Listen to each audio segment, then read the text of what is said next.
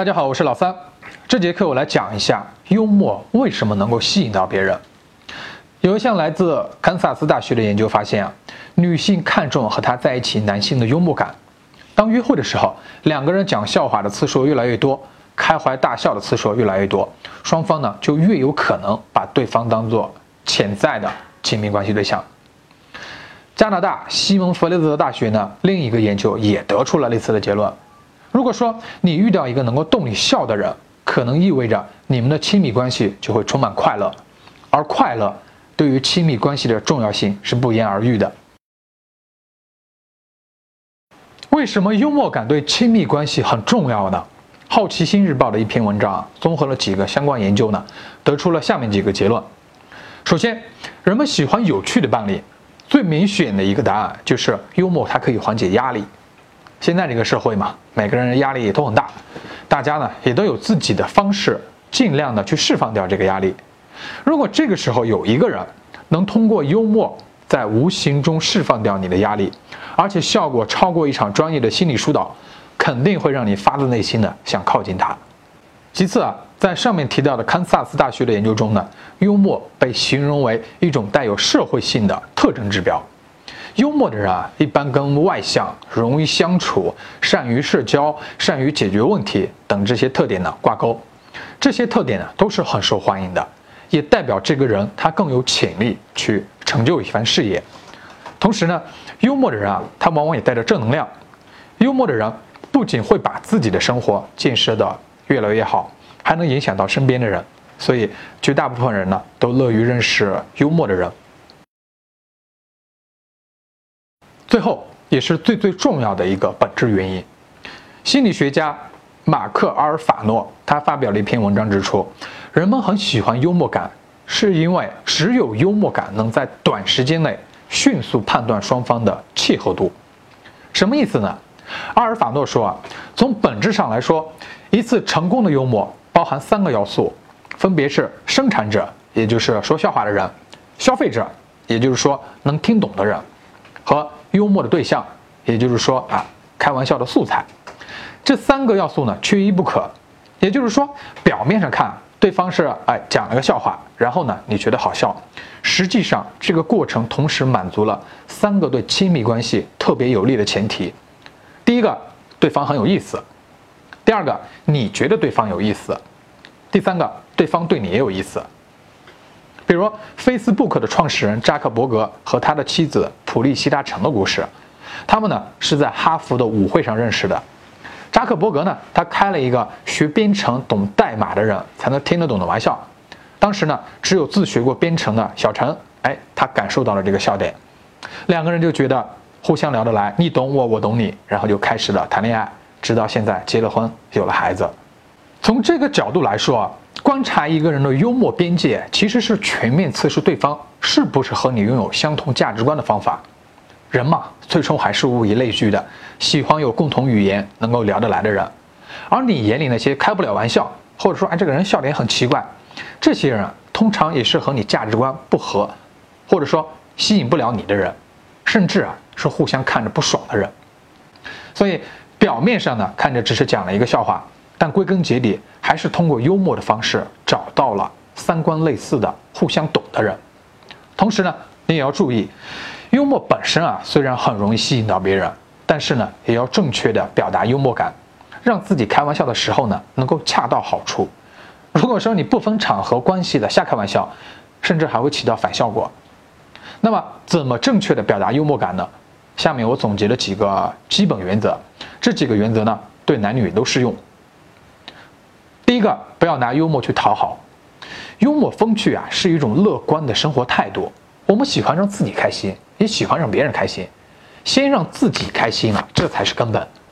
如果你和别人交流的时候，把姿态放得很低，故意的去讲一些笑话啊，去讨好别人，那么呢，就失去了幽默吸引别人的意义。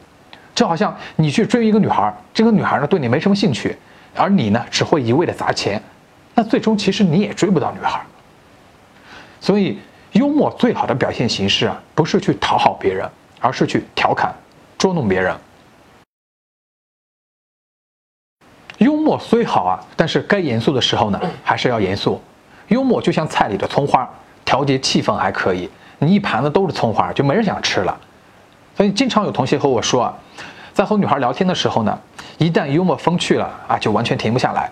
虽然一开始很容易获得女孩的兴趣，但时间长了，女人就会觉得他不正经，他轻浮幼稚，就不想和他有深入的交往。但如果他切换到正经的聊天呢，女孩又觉得他呆板无趣，连聊天也不想和他聊了。这的确是个问题啊！对于新手来说呢，很难把握住这个尺度。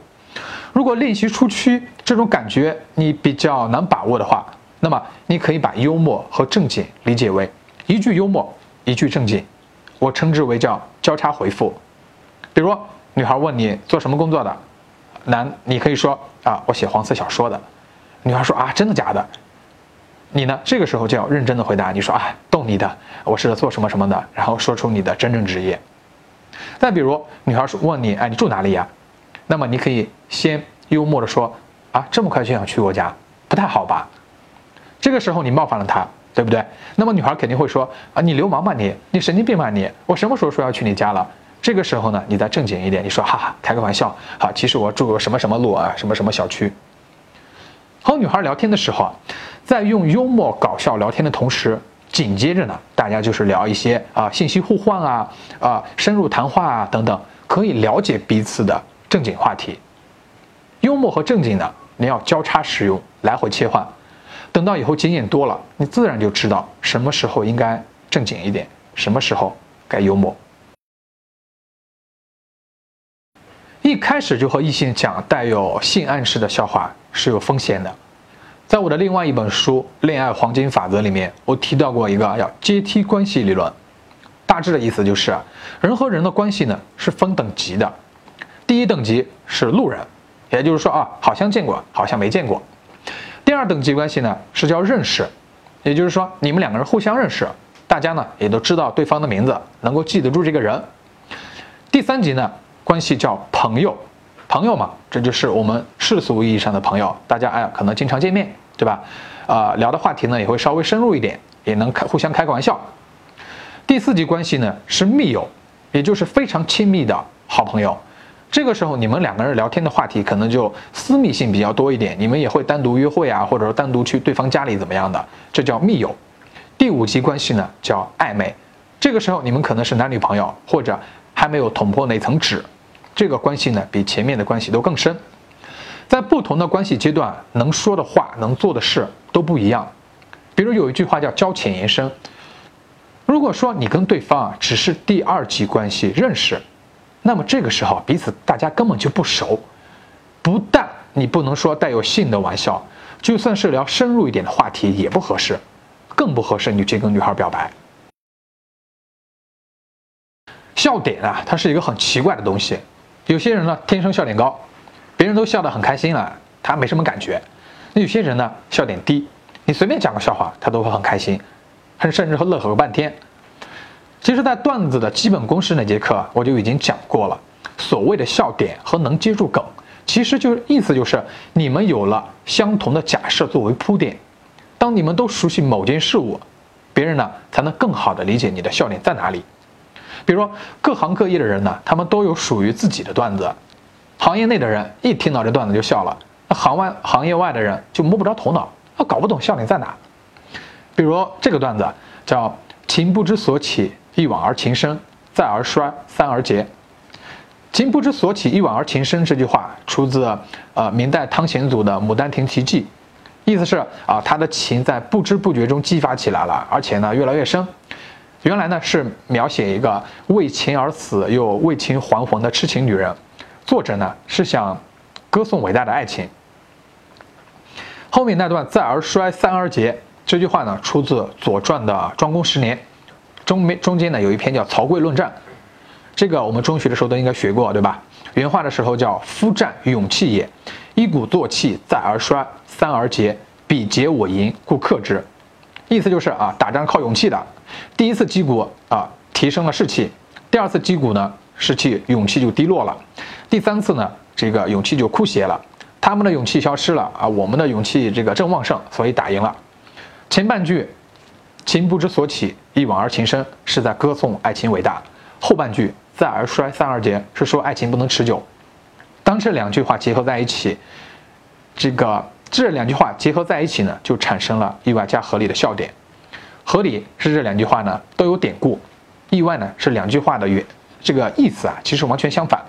但是请注意，如果你把这个段子讲给外国人听，他就莫名其妙，因为他没有这个文化背景，在他那里呢就没有意外加合理的效果。如果说你想达到幽默的效果，就必须要了解对方啊，他能不能懂得你这个段子的梗。如果对方也懂得这个梗，就会哈哈大笑；要不然呢，就摸不着头脑。每个人的成长经历啊、性格啊、阅历都不同，笑点呢也会有点差别。如果说对方理解不了你的笑点，没关系，幽默感呢也可以磨合，多沟通尝试，或许你们两个人就逐渐的笑到了一起。最后也是最重要的。幽默啊是方法，不是目的。你真正要表现的是自己的对生活的态度以及理解，你对别人的善意和真诚。